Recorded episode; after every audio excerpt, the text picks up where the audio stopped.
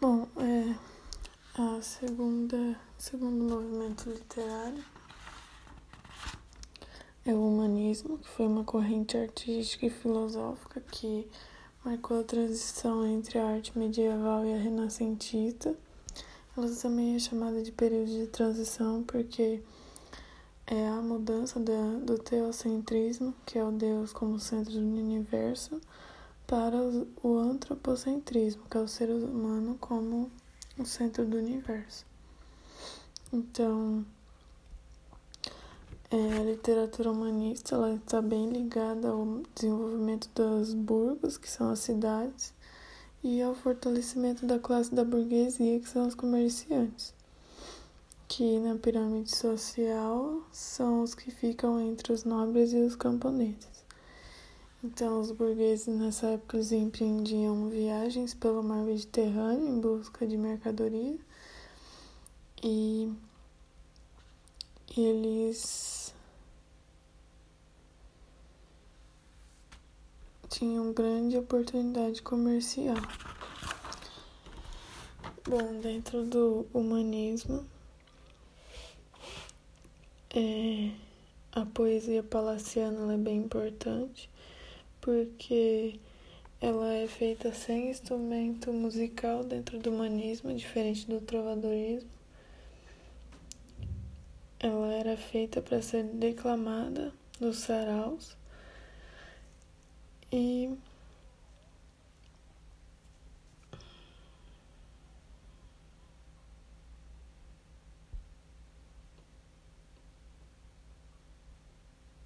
O amor ele obtém configurações mais carnais e menos idealizadas, e a própria relação amorosa passa a ser vista de forma mais complexa. Então, nesse período da poesia palaciana, o galego e o português já se diferenciavam como línguas independentes. Então, apesar da grafia antiga, os poemas palacianos eles apresentavam uma linguagem mais próxima do português moderno. É, outra coisa importante é o Fernão Lopes e a crônica histórica.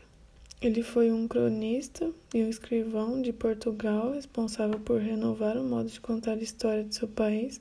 Ele foi nomeado guarda-mor da Torre do Tombo.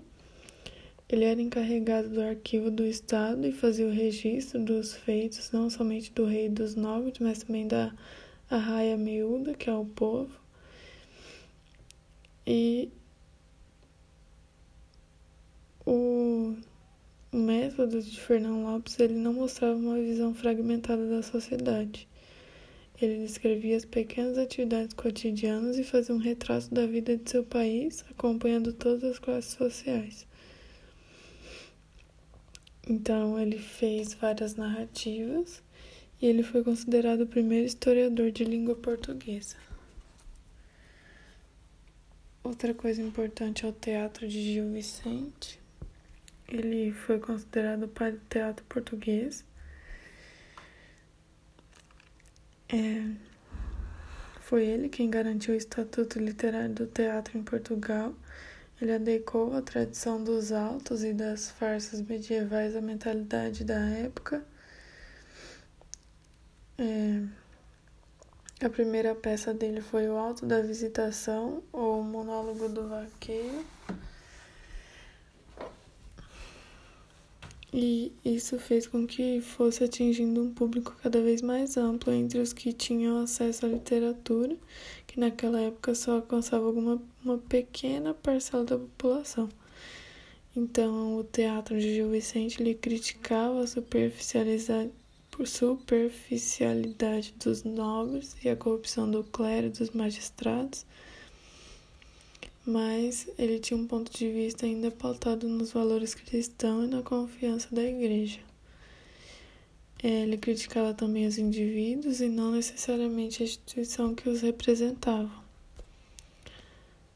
Então, ele é dividido em autos ou em farsas. Os autos são peças teatrais de temática religiosa tratadas de modo sério, e as farsas são peças curtas de um único ato, com temas traídos do cotidiano e que visavam a simples diversão. O Alto da Barca do Inferno, um teatro religioso, é uma obra é a obra mais conhecida do Gil Vicente. É, a história resgata um elemento da mitologia grega, que é o mito de Caronte, e o reveste com o universo cristão. Então,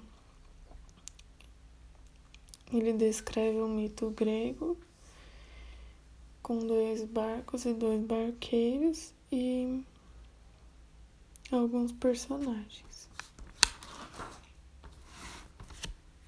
É... Acho que é isso.